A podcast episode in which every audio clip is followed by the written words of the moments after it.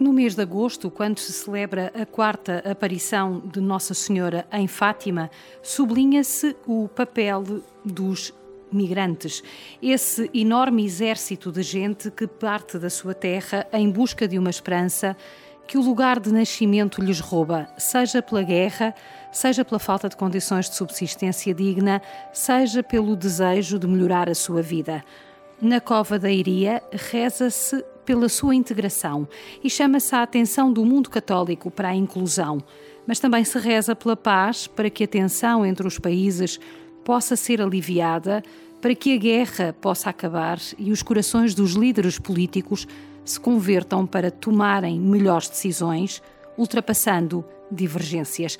O convidado deste podcast, Fátima no século XXI, é o cardeal Jean-Claude Ulrich, arcebispo do Luxemburgo, país onde dos cerca de 634.700 habitantes, 94.300 são portugueses. É também o presidente da Comissão das Conferências Episcopais da União Europeia e foi nomeado pelo Papa Francisco relator-geral da 16ª Assembleia Geral do Sínodo dos Bispos em 2023. Obrigado, Eminência. Começamos pela guerra. Todos os dias nos chegam relatos de conflitos. O mais recente no Afeganistão, com o avanço dos talibãs, que está a fazer novos refugiados, novos migrantes, cuja única esperança é não serem mortos. Como podemos ler estes acontecimentos à luz da mensagem de Fátima? Não, vous avez bien dit. Disse bem, o mundo está em pé de guerra. Há tantas pessoas que sofrem em guerras, em conflitos. Mas de facto, Nossa Senhora apenas veio repetir a mensagem de Jesus, a mensagem da fé. O Papa lembrou-nos também que somos todos irmãos, por isso devemos viver como tal. Devemos viver como irmãos, por exemplo, na utilização dos recursos da terra, de forma que as gerações futuras possam viver com alegria nesta terra, como fazemos agora. Isto quer dizer também que é preciso prever conflitos decorrentes das alterações climáticas.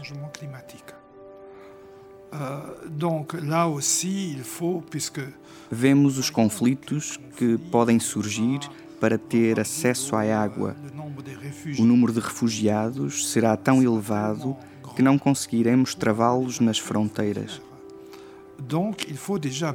Por isso, é preciso hoje começar a preparar ações contra as crises humanitárias que se delineiam no horizonte.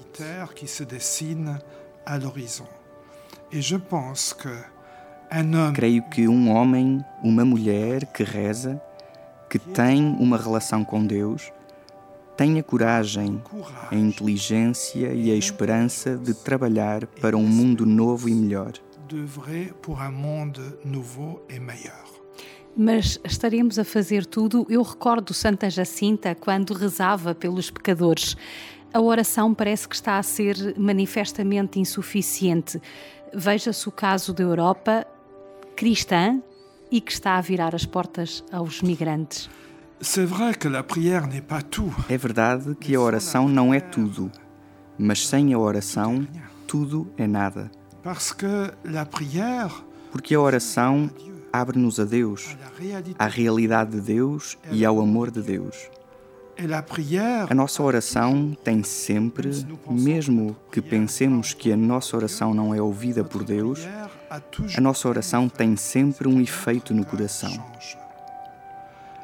E é talvez o que mais precisamos, que o nosso coração possa mudar. Por isso é preciso rezar. É preciso rezar como a Jacinta, com um coração simples, estar aberto a Deus e rezar pelos outros. Não por si, não para ter um carro melhor, etc., mas rezar pelos outros. Porque a Jacinta sentia a dor das almas perdidas. Isto é a beleza. Jacinta partilha aí a dor e o amor de Deus. Temos de rezar pelos líderes europeus e pela conversão. Temos de rezar pelos líderes europeus para que se abram à pobreza as suas carreiras, as suas vidas.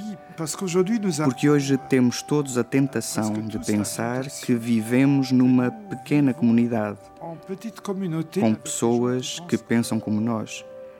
E já não vemos o mal que existe. Euh, já não conseguimos ver a pobreza, a miséria. Por isso é preciso rezar muito pelos políticos. Também nós, católicos, padecemos desse mal, de queremos eh, ter à nossa beira, ao nosso lado, apenas os que pensam e os que gostam de nós? Oh, é Também acontece com os católicos, sim. Euh, Assistimos a isso com todas as reações ao moto próprio do Papa sobre o rito antigo.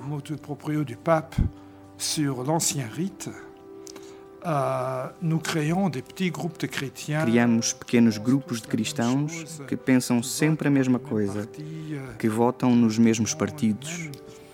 O amor de Deus é muito maior do que isso. O amor de Deus é aberto à humanidade.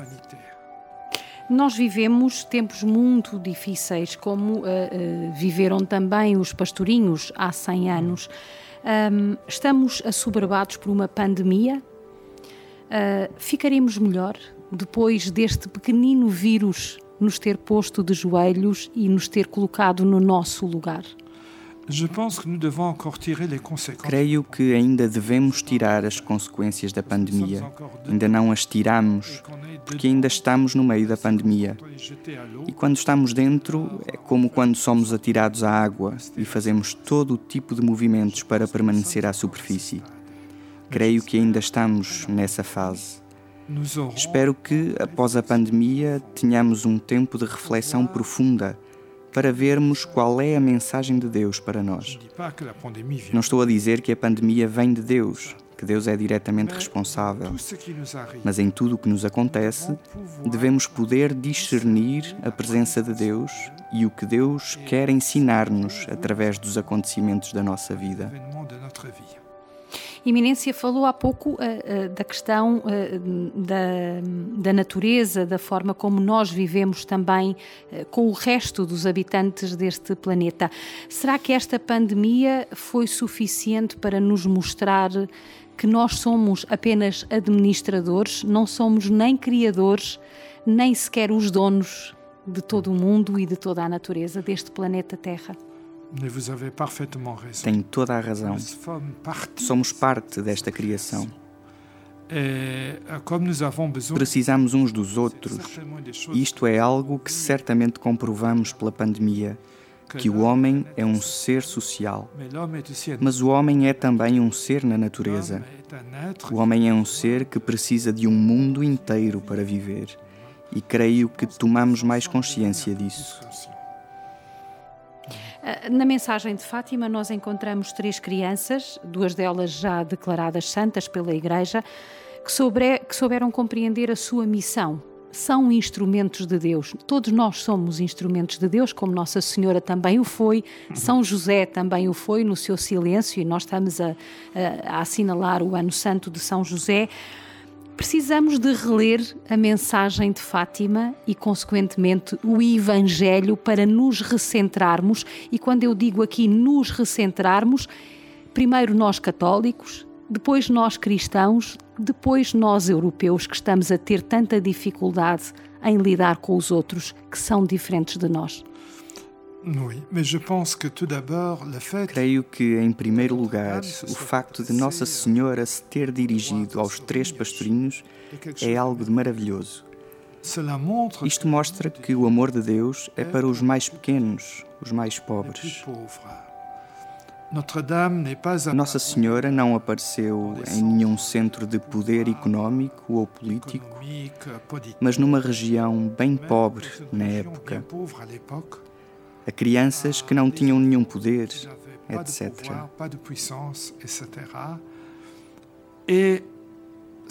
Estas crianças tinham um coração capaz de compreender a mensagem.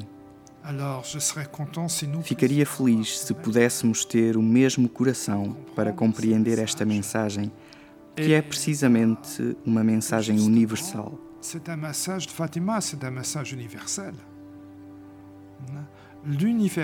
A universalidade da fraternidade é uma resposta a esta mensagem universal.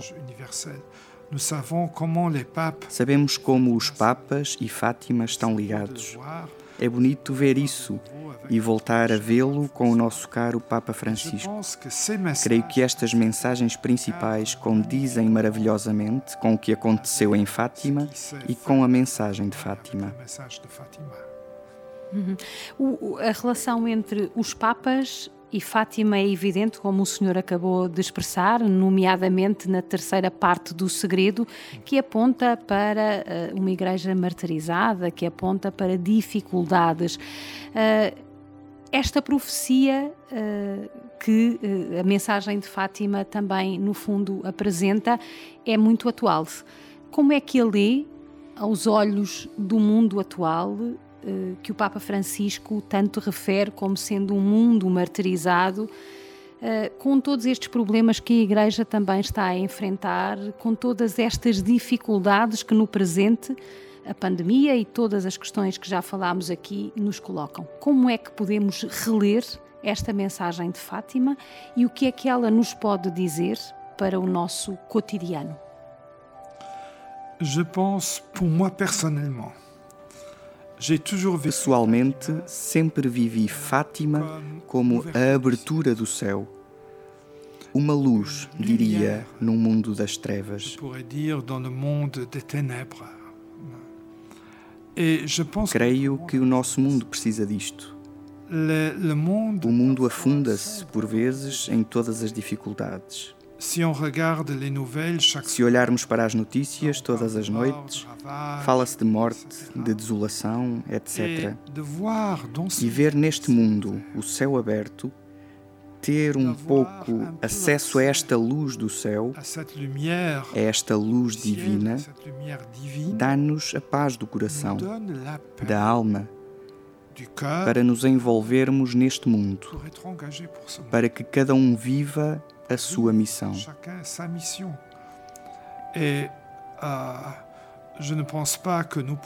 Não acredito que possamos resolver todos os problemas deste mundo entre cristãos neste momento. Mas se vivermos esta partilha, este amor com as pessoas que nos rodeiam, o mundo mudará.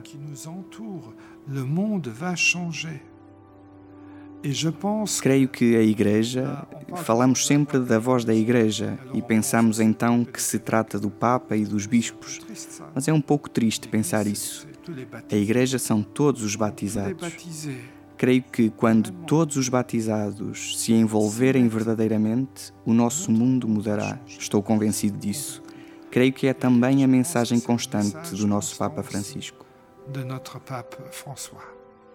Eminência, o senhor é cardeal de, e lidera uma igreja onde existem muitos portugueses, onde o culto uh, a Nossa Senhora de Fátima também está muito presente. De resto, uh, várias uh, viagens da Virgem Peregrina de Fátima já se fizeram ao Luxemburgo com muito êxito e foram momentos de grande festa. Como é que se sente e como é que o senhor, como responsável pela igreja local, por essa igreja local, vê a vivência dos portugueses e como é que eles contagiam os restantes luxemburgueses a viver esta mensagem? Donc, euh, euh, como referiu, há muitos portugueses no Luxemburgo. Nem todos são fervorosos frequentadores da missa e da igreja, mas os que o são, são de forma admirável. Comprometem-se verdadeiramente.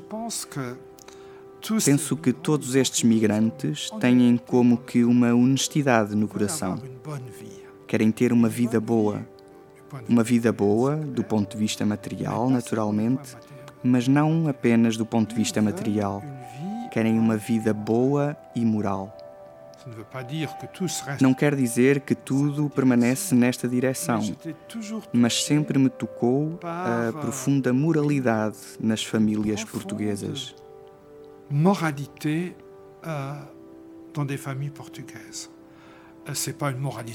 Não é uma moralidade estreita, porque podemos ser morais de tal forma que todas as pessoas querem sair de onde estamos. Mas antes, uma moralidade natural, que é necessária para que a vida possa ser um sucesso. Encontrei isto nas famílias portuguesas e admiro muito este aspecto. Em muitas igrejas temos sempre uma imagem de Nossa Senhora, padroeira do Luxemburgo e consoladora dos aflitos. E em algum lugar da igreja, quase sempre há uma imagem de Nossa Senhora de Fátima. É muito bonito. É uma grande riqueza para o nosso país. Euh, avec, euh, seulement religieux. E saindo um pouco da esfera religiosa, temos tantos restaurantes portugueses, tantos vinhos portugueses que podem ser comprados no Luxemburgo, etc. Os pratos portugueses são uma realidade para a maioria dos luxemburgueses.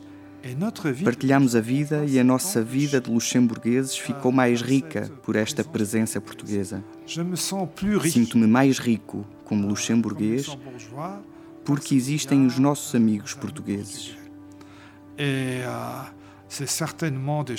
É preciso continuar.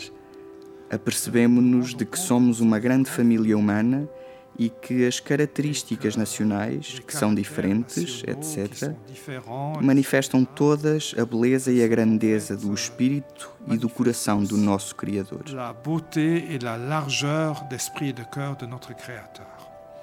Eh, de uma maneira geral, os portugueses são imigrantes bem integrados. Uh, mas nem todos os migrantes os são. E, uh, sobretudo, aqueles que vêm de outras paragens e professam outras religiões. Que desafios se colocam a nós cristãos? E quando eu digo nós cristãos, não falo só dos governos, falo de cada um de nós na nossa vida do dia a dia. Mas que desafios se colocam, em particular aos europeus, porque a Europa continua ainda a ser a terra dos sonhos, neste momento, de forma a conseguirmos acolher, a integrar e, sobretudo, a proporcionar aquilo que nós no passado já procurámos noutros sítios e que agora outros procuram na Europa. É um discurso muito difícil.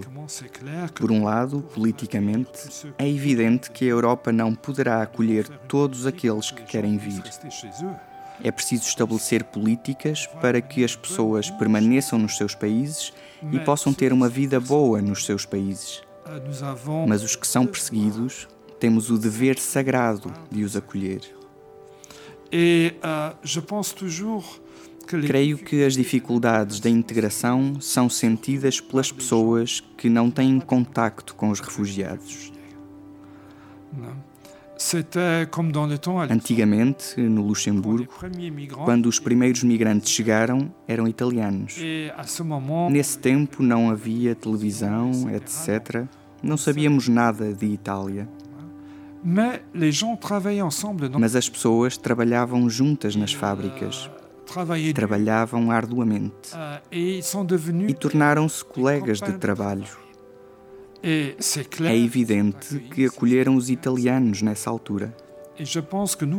Penso que falamos demais, por vezes, nos meios intelectuais, etc.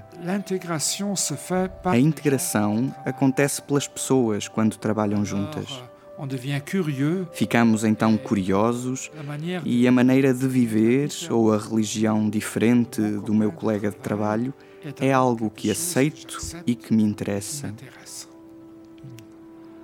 Et nous devons venir, je pense, à ce niveau. Devemos olhar para esse nível verdadeiramente humano.